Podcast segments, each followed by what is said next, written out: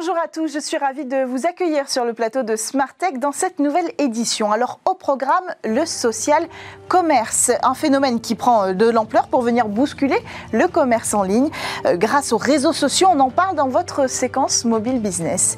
Et puis après, on arrête tout, on part en vacances. Enfin, avant euh, de partir sur le départ, on va quand même prendre le temps de récolter quelques recommandations en cybersécurité pour partir l'esprit tranquille. On aura en plateau deux experts pour notre talk pour nous aider à préparer euh, ce voyage. Et puis ensuite, on parlera crypto-monnaie. C'est le rendez-vous du jour. Il est signé Alexandre Stachenko, cofondateur de Blockchain Partner. Et on va revenir ensemble sur les enjeux politiques, euh, mais aussi économiques, évidemment, euh, que provoque le Bitcoin, qui vont de pair avec le Bitcoin. Et pour conclure, on s'intéresse à la santé avec une entreprise spécialiste de la prédiction qui vient de dévoiler une application mobile qui s'apparente quasiment à un carnet de santé virtuel. Mais tout de suite, comme promis, on vous parle du social commerce avec votre séquence euh, mobile business dans Smart Tech.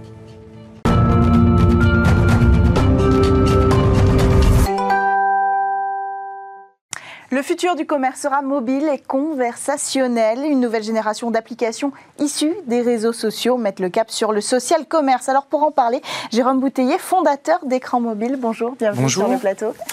Bonjour Cécilia, alors vous le savez, euh, en début de semaine, euh, Jeff Bezos hein, a quitté la direction euh, opérationnelle hein, du groupe Amazon, hein, ce géant du e-commerce créé en, juillet 1994 à Seattle.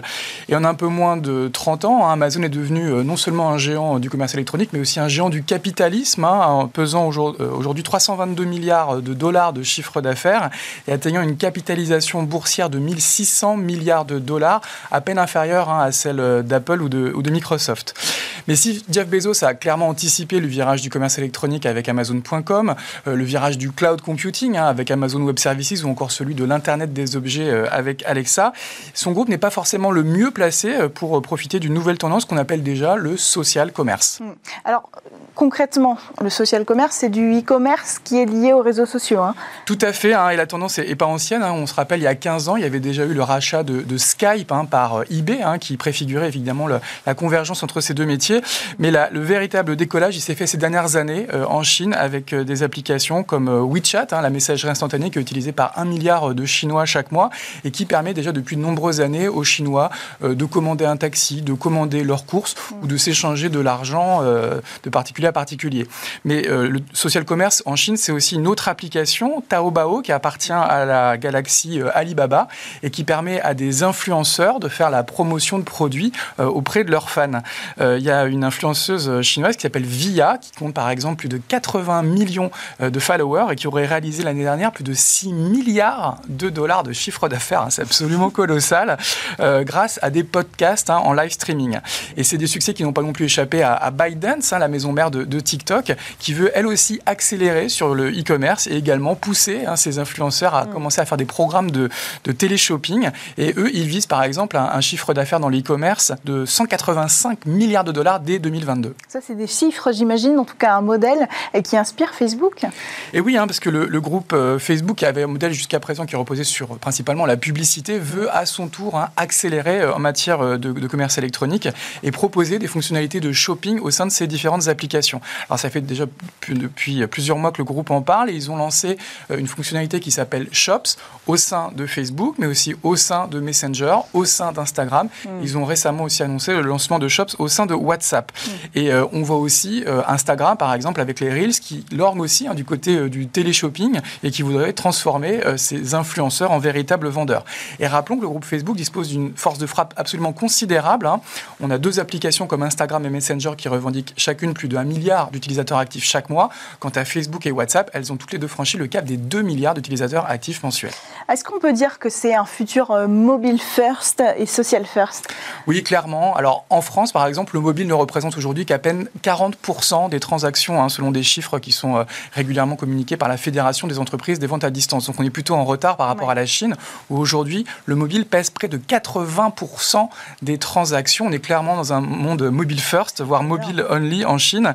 Et euh, le poids de cet écran et de ces applications de, messaging va considérablement transformer l'univers du e-commerce, notamment en Occident. Alors si Amazon, euh, on en a parlé, aura clairement dominé le commerce électronique au cours du dernier quart de siècle, il faut anticiper la montée en puissance de nouveaux acteurs. On les citait, Facebook hein, va vraiment accélérer dans le e-commerce. Et puis surtout, les Chinois, hein, TikTok, euh, euh, Tencent, ByteDance, qui vont aussi évidemment accélérer sur ce sujet. On rappelle que le e-commerce dans le monde, en 2021, ça va être à peu près 5 000 milliards de dollars. Alors, puisque vous parlez de TikTok et qu'on va passer euh, à la partie actuelle hein, de cette séquence euh, mobile business, vous pouvez peut-être nous donner la dernière actualité de TikTok? Oui, tout à fait. Euh, c'est une étude App Eni hein, qui analyse chaque, mois l'app économie et qui nous dit que cette application chinoise de divertissement, qui est non seulement devenue l'application la plus téléchargée au monde en 2020, est en train de dépasser en usage, en temps passé, des champions comme YouTube. Aux États-Unis, par exemple, TikTok, TikTok capte l'attention des utilisateurs américains en moyenne de 24 heures 30 chaque mois, alors que YouTube est sous les 24 heures. En Grande-Bretagne, c'est même encore plus important. On est à peu près à 26 heures par mois, contre un peu moins de, de, 20, de 18 heures pour YouTube. Donc clairement, ça montre une supériorité hein, des algorithmes de TikTok pour capter notre attention et indirectement pour vendre ce temps de cerveau disponible aux annonceurs. Oui, c'est vrai. Alors en plus, il y a aussi une autre actualité, évidemment, c'est celle de Google qui lance une application mobile pour détecter la maladie de la peau. Ça fait longtemps qu'on en parle. Oui, on voit que les GAFA s'intéressent beaucoup hein, aux questions de santé. Alors, Google, en gros, nous explique qu'aujourd'hui, il y a plus de 10 milliards de requêtes annuelles sur ce moteur de recherche liées à des questions dermatologiques. Mm. Et ils ont décidé de créer une application qui sera disponible dans quelques mois euh, en Europe, aux États-Unis, mm. et qui permettra en fait de scanner euh, notre, notre peau, nos cheveux, voire nos ongles, pour essayer de détecter euh, des problèmes dermatologiques. Mm. ça sera complété hein, par un petit formulaire hein, pour confirmer ou pas les hypothèses de l'application et elle devrait être capable d'identifier euh, près de, 250 maladies de peau et nous orienter vers un pharmacien, vers un médecin ou peut-être tout simplement nous rassurer pour nous dire que tout va bien. Hmm. Alors on peut dire, hein, on peut le préciser d'ailleurs qu'il y a pas mal de technologies, même de technologies françaises qui vont euh, dans ce sens pour détecter les maladies de la peau. Euh, oui, ça, repose très souvent sur l'intelligence artificielle, des réseaux neuronaux. Et bon, ça ne remplace pas un médecin, mais ça permet effectivement peut-être de se rassurer si tout va bien. Alors on termine avec le SMS conversationnel, la nouvelle solution multi-opérateur de business messaging est en expérimentation. Tout à fait. Alors jusqu'à présent, le SMS, en tout cas en France, était soit du C2C, hein, de consommateur à consommateur, soit du B2C, hein, de marque à consommateur. Et on va expérimenter du C2B, hein, des consommateurs aux marques. C'est effectivement une expérimentation euh, qui est menée par euh, l'AF2M, qui est une association qui réunit les quatre grands opérateurs en France, Orange, SFR, Bouygues Télécom et Free, et qui va désormais donc permettre aux consommateurs d'initier une conversation avec les marques. Alors c'est quelque chose qu'elle refusait de faire pendant de nombreuses années, alors que les marques le réclamaient pour euh, voilà, initier une conversation à partir d'un QR code, à partir d'un simple numéro, et pour par exemple commander un produit ou, prendre un rendez-vous. Euh, l'expérimentation donc sera menée euh, au cours de tout l'été, et on devrait avoir en fin d'année des numéros longs qui commenceront par 09 et qui mm. donc permettront aux marques de faire ce qu'elles peuvent, ce qu'elles peuvent commencer déjà à faire sur d'autres messageries comme WhatsApp. Merci beaucoup, Jérôme Bouteiller, je le rappelle, fondateur d'écran mobile et spécialiste du marketing mobile. On poursuit car c'est l'heure du talk sur Smartech. Si vous partez en voyage, ne partez pas sans cyber précaution. C'est notre euh, maître mot du jour, le maître mot de notre talk. Et euh, en voyage ou à l'hôtel, hein, dans les lieux touristiques, de transport ou alors en transit, évidemment, les chances d'être piraté, volé de façon euh, virtuelle sont toutes aussi fortes. Alors pour en parler, pour se préparer à toute éventualité et relâcher vraiment la pression, on a avec nous en plateau des experts. D'abord, Benoît Grunenwald, expert en cybersécurité chez E7 France et Afrique francophone. Bonjour, bienvenue sur le plateau. Bonjour. Et puis on a avec nous également à distance Jérôme Billois, expert en cybersécurité chez Wavestone. Bonjour. Bonjour. Alors première question, qu'est-ce qu'on risque quand on part en vacances? Je, me tourne vers vous euh, en premier eh bien, on risque, généralement, on part en vacances avec son smartphone. Et donc, on risque euh, des attaques de piratage sur son smartphone, telles que la fuite d'informations ou l'installation d'applications malveillantes qui vont récupérer nos informations et parfois des informations bancaires. Jérôme Billois, qu'est-ce qu'on risque? Oui, alors il y a, le, terminal avec lequel on part, hein, son smartphone la plupart du temps, sa tablette aussi, ou, son PC euh, personnel. Et puis, ben, ces périphériques, on va les connecter là où on est en vacances. Que ce soit à l'hôtel, que ce soit dans des clubs de vacances, que ce soit dans le TGV, que ce soit dans les avions maintenant aussi. Et donc quand on va être connecté à ces réseaux, il peut y avoir un certain risque d'interception des données qu'il faut prendre en compte en essayant, je dirais, au maximum d'utiliser les réseaux 4G plutôt que les Wi-Fi qui peuvent être fournis par les lieux où on va être, parce que finalement on ne sait pas quel est le niveau de sécurité de ce réseau Wi-Fi. On va donner quelques, solutions aux personnes qui nous regardent aujourd'hui. Évidemment, c'est l'objectif. Mais d'abord, euh, d'abord, concrètement, on parle de quoi? De vol de données, de fraude, d'arnaque sur Internet? Est-ce qu'on peut faire un petit panel de ces risques-là? Oui, alors ce sont des panels que l'on va malheureusement retrouver déjà tout au long de l'année. Sauf que quand on est en vacances et surtout sur son smartphone, on peut être euh, euh, plus distrait, on peut être plus distant et, l'écran du smartphone est lui-même plus petit. Et on, a plus de mal pour détecter les tentatives de fraude. Et mhm. effectivement, on va avoir de l'hameçonnage tel que l'on a euh, l'hameçonnage habituel. On va également avoir, quand on va être sur son lieu de villégiature, la possibilité d'installer des applications. Et ces applications peuvent être des applications malveillantes qui vont tenter euh, de récupérer des informations mm. bancaires ou, ou, toute autre information que l'on a sur notre, sur notre smartphone. Alors, est-ce qu'on peut chiffrer, je vous pose la question euh, à, tous les deux, mais je commence par vous, Jérôme Bilot, est-ce qu'on peut chiffrer l'augmentation des, des attaques, des cyberattaques envers des particuliers pendant la période estivale? Vous savez, les cybercriminels ne prennent pas vraiment de vacances. Euh, donc je, je pense qu'on est sur une tendance qu'on le voit et à l'augmentation et que la période estivale va confirmer euh, cette tendance.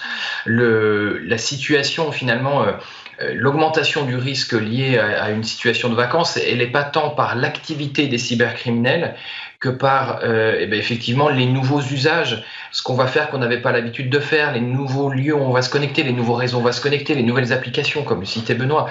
Euh, et c'est plus ça qui va finalement euh, amener une augmentation du niveau de risque. Oui, ça c'est ce qui l'amène, mais est-ce qu'on peut le quantifier? Est-ce qu'il existe des chiffres aujourd'hui qui disent, voilà, entre juillet et août, les personnes se font plus facilement, plus nombreusement arnaquer, voler, cyberattaquer? euh, Pas encore. Donc, quantifier, à la limite, on pourra le quantifier euh, au mois de septembre, euh, notamment si on se rend à la fois dans nos rapports que nous produisons en tant qu'éditeur, mais également sur le site de cybermalveillance.gouv.fr qui, sur sa plateforme, reçoit un certain nombre de demandes d'assistance. Hmm. Et, je pense qu'effectivement, ce sera intéressant de voir à la rentrée si les, les, vacanciers ont été vigilants et, si aussi ils ont réussi à, à, finalement à se déconnecter. Parce que, comme disait Jérôme, on, a un souci. Euh, entre les usages pro et perso. C'est mhm. notamment quand vous vous connectez sur un réseau qui n'est pas le vôtre. Eh bien, euh, si vous n'avez pas l'intention de travailler, n'allez pas avec votre téléphone perso consulter des informations d'entreprise parce que là, il y a un mélange des genres qui peut être assez préjudiciable pour l'entreprise, mm. vu que le smartphone sur lequel on va euh, euh, accéder à l'entreprise peut lui-même être moins sécurisé que celui que va vous fournir l'entreprise. Alors on va refaire le schéma comme un vacancier le ferait. On va commencer par le voyage. Comment se protéger? La première étape, eh bien, on prend le train, on prend l'avion. Vous l'avez euh, évoqué, Jérôme Billois. la première chose qu'on fait quand on arrive dans un moyen de transport, c'est qu'on se connecte au Wi-Fi. Est-ce que ce réseau Wi-Fi-là, il est sécurisé? Ben, la réponse, est extrêmement difficile à apporter parce que la sécurité du réseau Wi-Fi va dépendre de l'investissement en sécurité qu'aura fait euh, la structure qui aura installé ce Wi-Fi.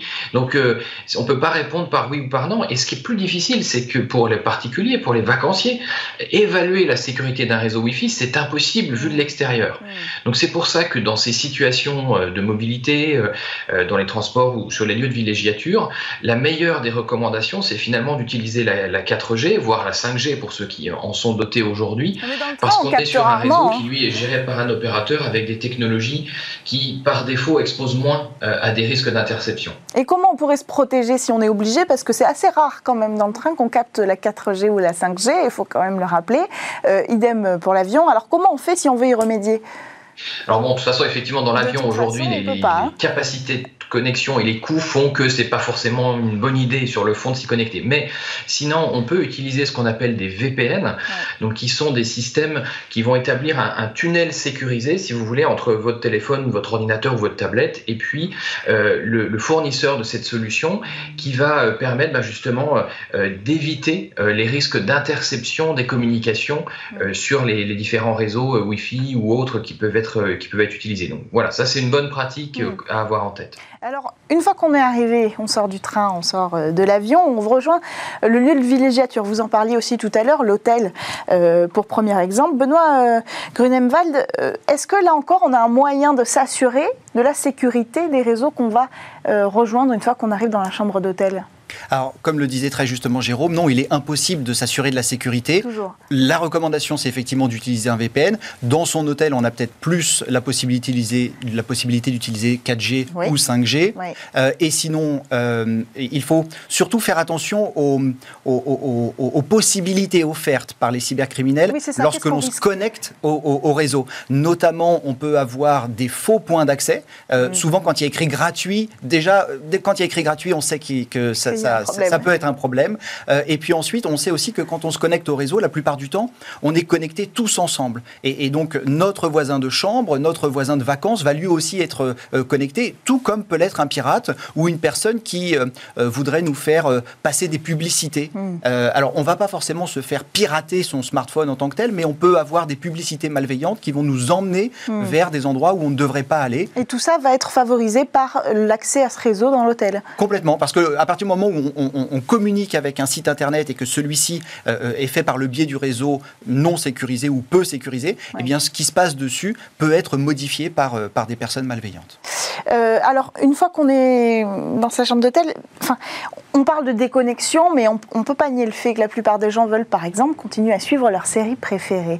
Pour ça, elles vont sur des plateformes de streaming. Est-ce que l'accès à ces plateformes de streaming, depuis, par exemple, un pays étranger, sinon la question se, pose assez peu, euh, peut constituer un risque? C'est à ce moment-là aussi qu'on cherche des solutions un petit peu dans tous les sens, qu'on tente d'accéder à la version française de son compte euh, de plateforme en streaming, qu'on va essayer de se dépatouiller peut-être avec des VPN. Est-ce que là, ça constitue encore un risque de, de chercher des nouvelles solutions pour à tout prix regarder sa série alors, le, le, fait de rechercher des nouvelles solutions ne peut ne constitue pas en, soi un risque. Par contre, aller sur des sites euh, qui proposent des contenus euh, illicites, bien souvent, euh, ces sites-là, pour vivre, proposent des, publicités qui sont pas forcément malveillantes, bien qu'il y en ait, mm. mais qui sont surtout très intrusives, qui peuvent installer des logiciels complémentaires qui vont eux-mêmes vous pousser de la publicité, voire des logiciels espions pour aller encore plus loin dans, le, dans, dans la publicité ciblée. Donc, mm. le, le, problème, il est encore une fois que généralement sur son smartphone ou sa tablette.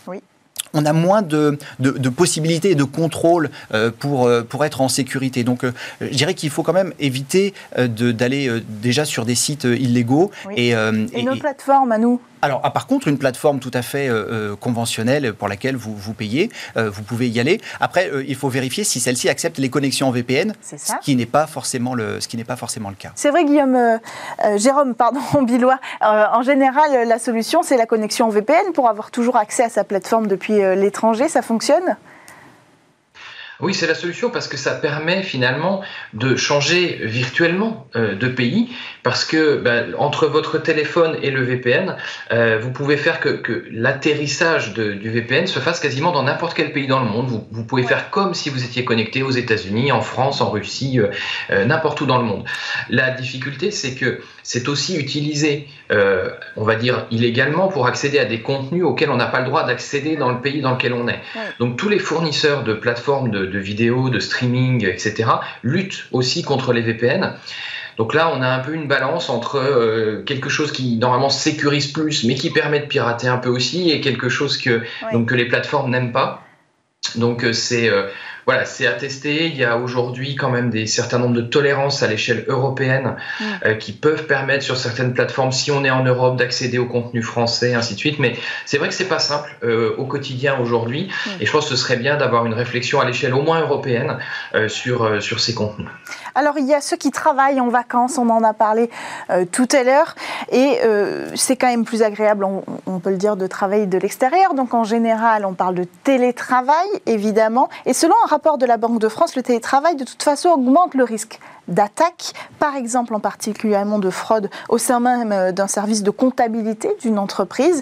Est-ce qu'on peut supposer que le télétravail à l'étranger, en période estivale, va décupler ce risque-là? Vous en parliez tout à l'heure. Alors, d'une manière générale, effectivement, le, télétravail augmente la surface d'attaque, donc mm. nos vulnérabilités face à l'extérieur. Et, lorsque l'on est à l'étranger, euh, on, va. Euh, c'est pas forcément le fait d'être à l'étranger qui va faire qu'on va être plus vulnérable, c'est le fait qu'on sera généralement moins attentif, euh, que l'on va euh, peut-être recevoir des messages, vouloir quand même travailler, peut-être que l'on va recevoir un, un email d'hameçonnage qui va tenter de nous faire un faux virement. et dans ce cas-là, on va certainement le transférer peut-être à d'autres personnes en disant tiens, j'ai reçu ça, est-ce que tu peux gérer? Et, la personne va dire ah, bah, c'est lui qui me l'envoie, donc du coup je vais l'ouvrir. Il y aura peut-être une pièce jointe malveillante qui du coup permettra de rentrer dans, l'entreprise. Et le, fait d'être à, l'étranger n'est pas forcément un facteur aggravant, si ce n'est euh, que l'on peut peut-être plus déconnecter. Oui. Alors ça, va, ça constitue un vrai risque finalement pour euh, le télétravailleur et pour son entreprise, hein, puisque c'est un accès direct à l'entreprise si les données euh, de travail sont dans son ordinateur personnel ou de travail qu'il est à la maison. Comment on fait pour protéger à la fois l'entreprise et le travailleur quand on décide de partir en vacances avec son ordinateur, Jérôme Billois? On, va retrouver les technologies dont on parlait tout à l'heure dans la sphère particulière, le fameux VPN, ou en tout cas la mise en place d'accès à distance euh, qui soit chiffré et donc qui permettent d'assurer de la confidentialité. Un élément essentiel aussi, c'est pour euh, les entreprises de savoir qui va rentrer dans son réseau. Usuellement, pour savoir qui rentre, ben, on vérifie avec un mot de passe, mais on sait que ces mots de passe, ils sont très fragiles. En plus, en situation de déplacement, on va peut-être être amené à les taper un peu à gauche, à droite. Il faut être très attentif et ils peuvent être capturés à ce moment-là. Donc, c'est pour ça que la, la bonne recommandation sur l'accès à distance, c'est d'ajouter au mot de passe un code en plus, un code qu'on peut recevoir par SMS, qu'on peut valider sur son téléphone, etc. C'est ce qu'on appelle l'authentification euh, à deux facteurs ou à multiples facteurs. Donc ça, c'est vraiment la mesure de sécurité numéro un euh, aujourd'hui pour le, pour le télétravail. Donc avant de quitter son poste de travail pour partir euh, en vacances ou en voyage, il y a des choses à faire sur son poste de travail aussi au bureau pour préparer tout ça, sécuriser sa zone de travail. Oui. Alors voilà, il faut voir dans quelle situation vous êtes. Est-ce que finalement vos, données ne sont que sur votre ordinateur ou est-ce qu'elles sont aussi euh, copiées sur les, systèmes de l'entreprise? Donc il y a cette logique de la sauvegarde des données qui va être euh, très importante euh, avant de partir pour s'assurer qu'on n'a rien laissé sur qu'il ne soit que sur un, périphérique qui pourrait être volé par exemple. Mais ce qui est vraiment et surtout important aujourd'hui dans le monde de l'entreprise, c'est qu'il y a beaucoup des effectifs qui vont partir en vacances, y compris les effectifs qui assurent la sécurité Hmm. du système d'information de l'entreprise. Et c'est vraiment le bon moment de se poser la question, euh, est-ce que j'aurai toujours quelqu'un pour gérer si jamais il y a des nouvelles vulnérabilités qui sortent Est-ce que j'aurai toujours quelqu'un si jamais il y a un incident, une crise qui se déclenche euh, parce qu'on sait bien que les cybercriminels, eux, ne vont pas euh, s'arrêter et qui profitent souvent des situations de vacances pour lancer des attaques sur les entreprises. Et puis c'est aussi le bon moment pour s'assurer du fait que des sauvegardes aient été faites J'en parlais sur les PC de, chacun des employés, mais aussi à l'échelle de l'entreprise.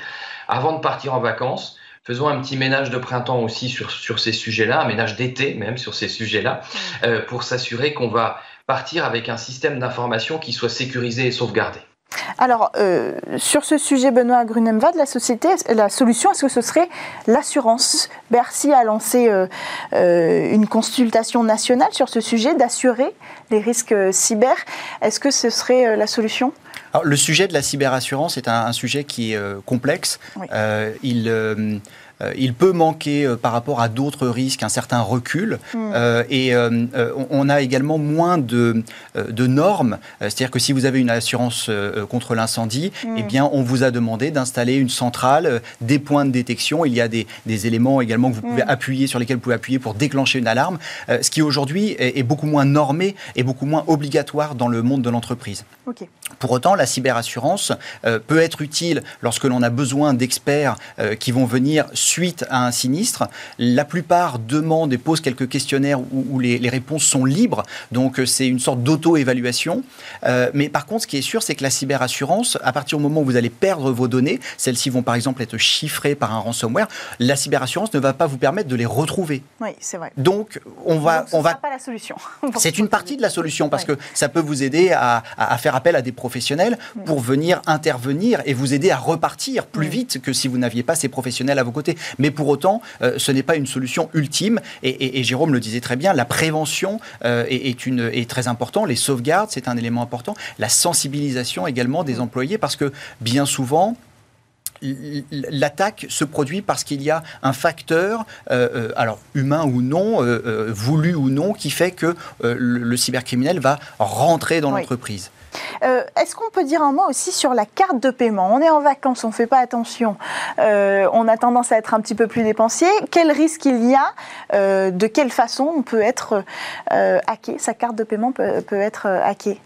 Il y a deux, deux, éléments sur la carte de paiement. Il y a à la fois euh, la fraude euh, de type NFC, donc le paiement sans contact, il faut être vigilant. Et puis ensuite, il y a les achats que l'on va faire en ligne. Et, là, encore une fois, je dirais que euh, la, vigilance est de mise parce que on peut se retrouver soit sur des réseaux qui vont tenter d'exfiltrer de, nos, informations, soit sur des applications qui elles-mêmes vont tenter de prendre nos, nos informations bancaires. on le voit notamment sur les smartphones Android, c'est assez répandu, les chevaux de Troie bancaires. Jérôme Millois, euh, se protéger, protéger son moyen de paiement pour ne pas gâcher les vacances ah oui, oui, ça c'est évidemment important.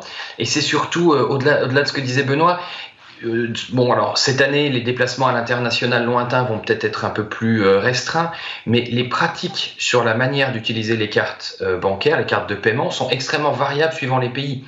Vous savez, par exemple, des fois, vous allez au restaurant dans les pays anglo-saxons, ben, on, vous prend votre carte, le serveur part avec et revient avec ensuite avec un petit bout de papier à signer. Ça, c'est une pratique qui est typiquement extrêmement dangereuse parce que il peut y avoir une photo prise très rapidement de l'avant et de l'arrière de votre carte qui permet après euh, de faire des, opérations en ligne, euh, des achats en ligne, etc. Donc voilà, ce qu'il faut voir, c'est que sa carte de paiement, il faut faire attention à où on va l'utiliser numériquement, mais il faut aussi faire attention à qui on la donne et où on l'utilise physiquement dans le monde réel. Merci, merci à tous les deux d'être euh, venus sur le plateau de Smartech pour nous présenter euh, ces solutions, ces moyens pour se euh, préparer à partir en vacances en toute cybersécurité. Merci à vous, Benoît Grunemwald, expert cybersécurité chez E7 France et Afrique francophone, et à vous, Jérôme Billois, expert en cybersécurité chez Wavestone. On enchaîne quant à nous avec notre rendez-vous.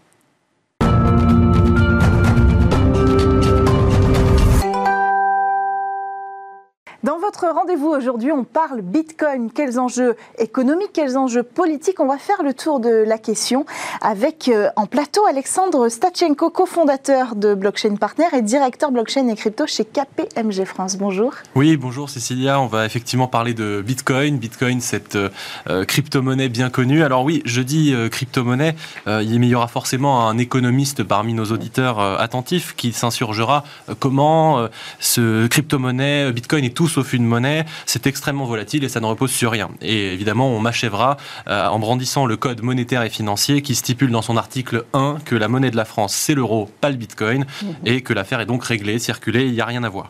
Mais l'auditeur et économiste attentif a ce moment, cependant probablement remarqué euh, que le dollar, selon ce même raisonnement, euh, est également une bien piètre monnaie. Depuis la création en 1913 de la Fed, la Banque centrale américaine, mhm. le dollar a perdu plus de 95% de sa valeur en pouvoir d'achat, ce qui en fait une des pires réserves de valeur du monde. Pire encore, depuis les années 70, le dollar n'est simplement basé sur rien, euh, pas même une réserve d'or, rien du tout.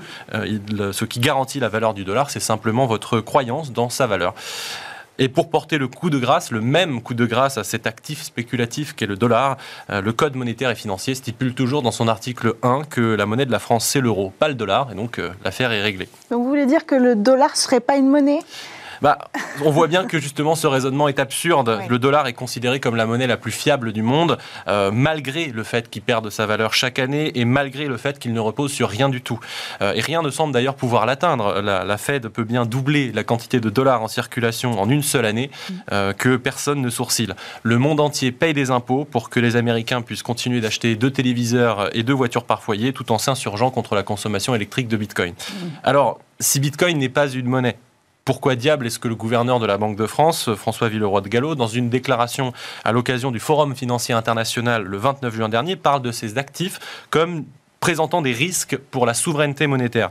Et oui, il y a contradiction. Euh, comment quelque chose dont on nous assure tous les jours que ce n'est pas une monnaie pourrait précisément euh, menacer la souveraineté monétaire? Évidemment, la réponse est aisée Bien sûr que Bitcoin possède les caractéristiques nécessaires pour être une monnaie.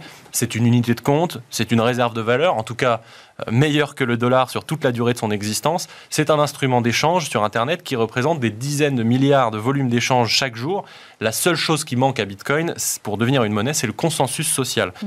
Et ça, cela, euh, c'est cela et rien d'autre qui définit euh, une monnaie, que ce soit des, des, coquillages, des ossements, des métaux précieux ou des bouts de papier, finalement, comme les billets de banque. Mmh. La monnaie, c'est une convention sociale, c'est une illusion collective à laquelle un groupe de personnes adhère pour faciliter les transactions et préserver la valeur de son travail dans le temps et évidemment faire des transactions avec ça.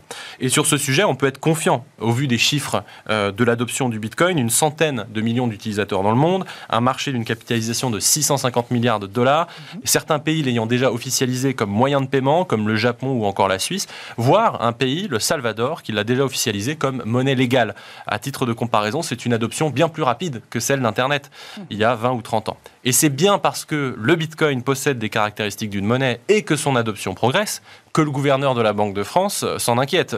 Loin des postures de façade consistant à décrier Bitcoin, à le présenter comme euh, au mieux une blague inoffensive et peu sérieuse et au pire une arnaque géante qu'il faudrait interdire, Bitcoin est en réalité la plus grosse innovation monétaire depuis des décennies et à ce titre, il amène une concurrence à laquelle les monnaies traditionnelles et les banques centrales n'étaient plus habituées. Et cela, le gouverneur de la, de, la Banque de France l'a bien compris. Hmm. Et donc vous pensez que la raison de s'inquiéter Alors, pour se positionner euh, face au Bitcoin, ou en tout cas par rapport à Bitcoin, au-delà de son caractère monétaire et de son adoption, il faut d'abord comprendre son utilité. Hmm. Euh, Bitcoin permet de s'échanger de la valeur sur Internet sans passer par un intermédiaire de confiance.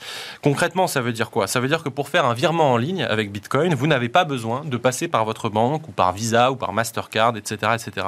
À ce titre, Bitcoin est comparable à Internet.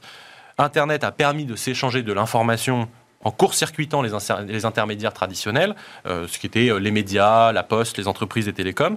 Bitcoin permet de s'échanger de la valeur en court-circuitant potentiellement les intermédiaires traditionnels. Et cette fois-ci, ce sont les banques, les intermédiaires financiers en général. Mm. Une fois qu'on a dit ça, ah, effectivement, on peut avoir raison de s'inquiéter quand on est euh, le gouverneur de la Banque de France, parce que si Bitcoin est une concurrence monétaire, ça veut dire que les gens vont potentiellement se détourner euh, de l'euro.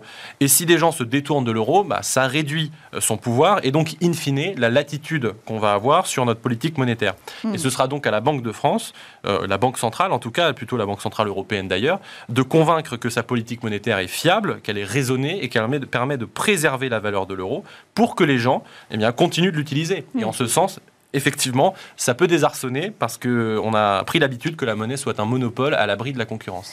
C'est inquiétant, en tout cas, c'est assez peu enthousiasmant comme perspective peut-être pour la souveraineté monétaire bah, À l'inverse, il y a même plus de raisons de s'enthousiasmer que de raisons de s'inquiéter. Hmm. Euh, la première raison de se réjouir, c'est que l'Europe si elle adoptait une posture, une attitude un peu plus technophile, elle pourrait se servir de ces nouvelles technologies monétaires pour émettre ce qu'on appelle des stablecoins.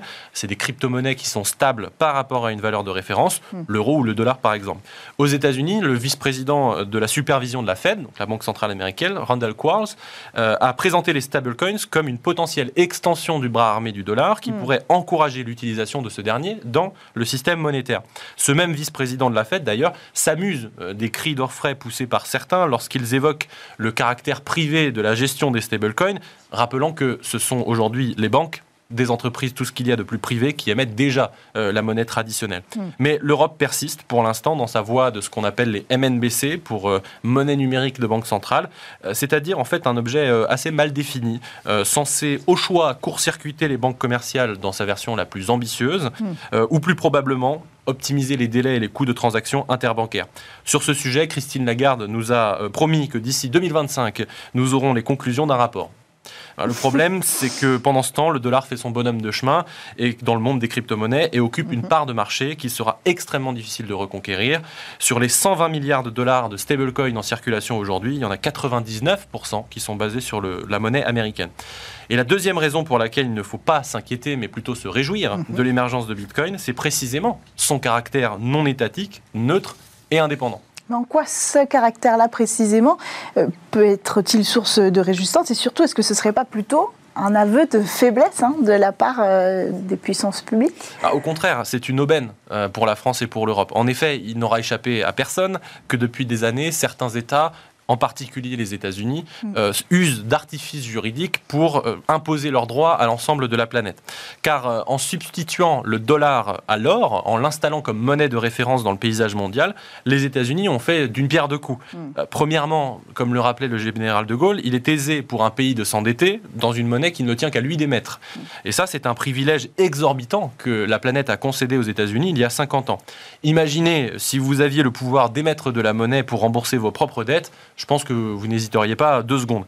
Et deuxièmement, ça, permet d'appliquer sélectivement leurs droits à quiconque utilisait le dollar, c'est-à-dire tout le monde en fait, puisque ce dernier est l'étalon de référence mondial. Et alors évidemment, le zèle à poursuivre en justice les utilisateurs du dollar se fait plus fort lorsque l'entreprise ciblée est une concurrente au choix d'une entreprise américaine.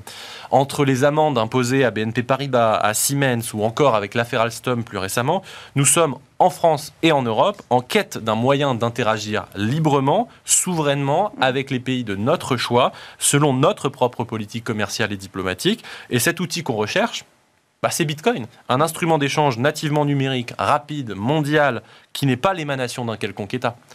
D'ailleurs, certaines banques ne s'y trompent pas, euh, comme Citibank, qui a déjà prédit dans un rapport euh, un- à, Bitcoin un avenir de facilitateur de commerce mondial, pour ces mêmes raisons d'ailleurs. Alors qu'est-ce qu'on fait? Ce sera le mot de la conclusion, hein, parce qu'on a terminé, mais pour accueillir le Bitcoin sans euh, défavoriser le développement, sans s'aborder l'euro. Bah, en réalité, la question ne se pose pas vraiment dans ces termes-là. D'abord, par exemple, l'existence de l'or et son utilisation. En un mot. hein. Euh, L'existence de l'or n'a jamais empêché la coexistence avec des monnaies traditionnelles, comme le franc par exemple. Il y a une coexistence de 600 ans entre le franc et, et l'or sans poser de problème. Mais il s'agit en fait de réaliser, de, de faire le meilleur choix pour la, pour la France et pour l'Europe, parce que euh, on, on- on peut s'inspirer du passé pour ne pas refaire les mêmes erreurs. À vouloir protéger la souveraineté nationale, on a en réalité euh, hypothéqué complètement cette celle-ci. On a voulu protéger les précarés d'acteurs traditionnels, on a voulu se focaliser sur le Minitel, on a voulu euh, défendre les épargnants dans la bulle de 2000. Autant de raisons nobles finalement euh, d'apparence, mais qui ont fait rater à la France la vague euh, Internet. Donc on a aujourd'hui le résultat 20 ans plus tard. L'éducation nationale se fournit chez Microsoft, la DGSI chez Palantir, et les Français commandent Amazon, discutent sur Facebook, téléphonent chez Apple, font leurs recherches Google et se détendent sur Netflix. Plutôt que de refaire les mêmes erreurs en imposant un cadre tellement contraignant que les acteurs de l'industrie préfèrent se développer à l'étranger, on devrait effectivement favoriser l'émergence d'un écosystème français pour créer de l'emploi, mais aussi pour euh, être en capacité d'exercer de le- des leviers euh, de puissance sur d'autres et de préserver sa propre souveraineté, indépendance financière, économique et culturelle. Merci beaucoup Alexandre Stachenko, cofondateur Blockchain Partner et directeur blockchain et crypto chez KPMG France. On enchaîne avec votre séquence et demain. Merci.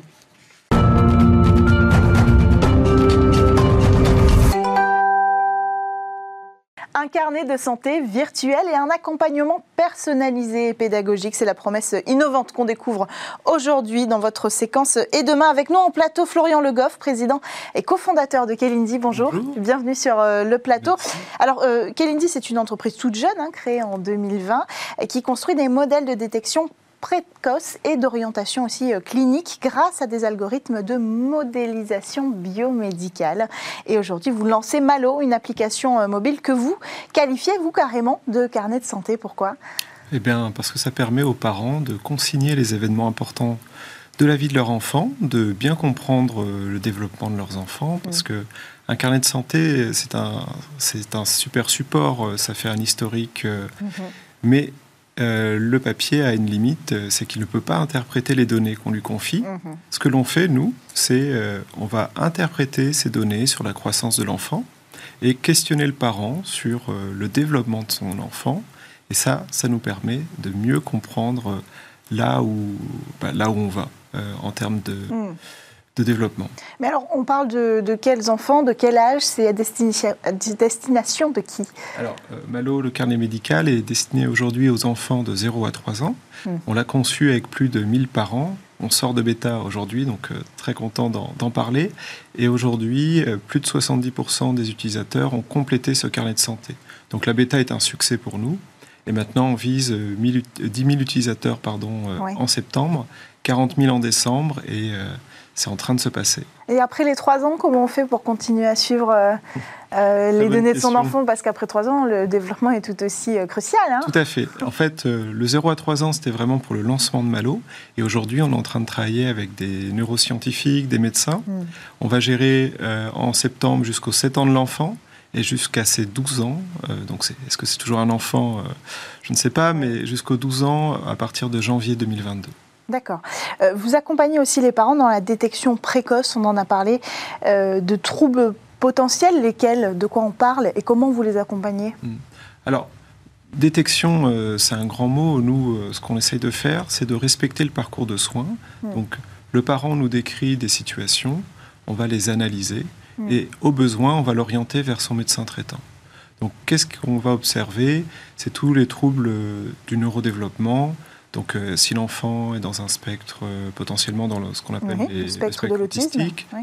euh, si l'enfant a un petit retard psychomoteur, si on est sur des dyspraxies, tout ça, c'est des signaux qu'on est capable d'interpréter à partir juste des données du carnet de santé. Mais ça, c'est des données que le parent entre. Tout Donc, fait. si le parent euh, n'est pas très habile et ne, ne se rend pas compte, lui, en premier lieu de ce symptôme-là, Tout à fait. Eh bien, justement, c'est l'intérêt d'un carnet de santé euh, digital, interactif. euh, C'est que le carnet de santé va interroger le parent sur Mhm. le développement de l'enfant et on va être capable d'aller chercher les signes avant-coureurs de tout ça. Parce qu'en fait, en termes de science, ce qu'il y a derrière, c'est ce qu'on appelle des biomarqueurs digitaux. Hmm. C'est les biomarqueurs, euh, bon, on les connaît euh, dans, dans la science, euh, ça peut être des, sur les analyses sanguines par exemple. Mm. Nous, les biomarqueurs digitaux, c'est justement des signes avant-coureurs, des signatures de comportement qui risquent d'être problématiques dans le futur, Mm. parce que ça peut être aller vers une pathologie, ou au contraire, pris tôt, il y a tout un tas de sujets dans le développement de l'enfant, Hmm. grâce à la plasticité neuronale, qui peuvent être euh,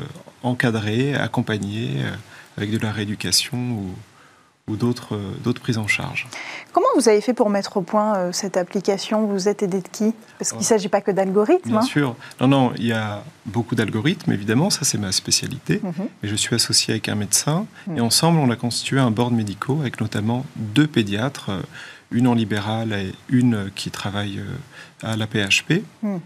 Ensemble, on Ok. est allé chercher aussi des infirmières péricultrices, des sages-femmes et tout ce savoir-faire en fait du bon développement de l'enfant, mais aussi de la santé mentale du parent, parce que euh, l'enfant grandit dans un environnement et souvent on a tendance à ignorer le choc que, que ça peut être d'avoir un enfant, euh, le, le bouleversement sur la structure familiale.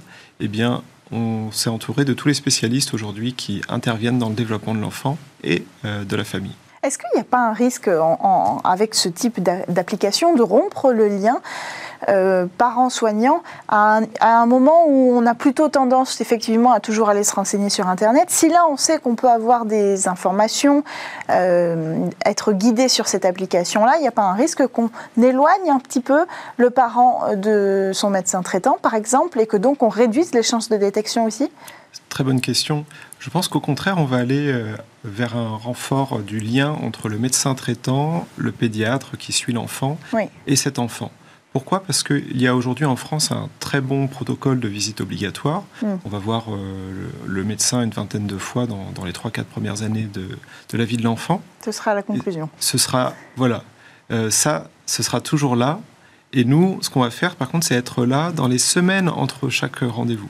Donc, informer le parent Oui. tout au long de, de la vie de, de Et l'accompagner main dans la main aussi avec euh, et le ramener vers le médecin au- Avec, au, euh, au bon moment. les personnes qualifiées. Merci beaucoup d'être venu, Florian Le Goff, en plateau, nous présenter cette application Malo. Merci à tous de nous avoir suivis, d'avoir suivi cette édition de Smart Tech. Tout de suite, vous allez découvrir le Lab et demain, vous retrouvez Delphine Samatier sur Bismart.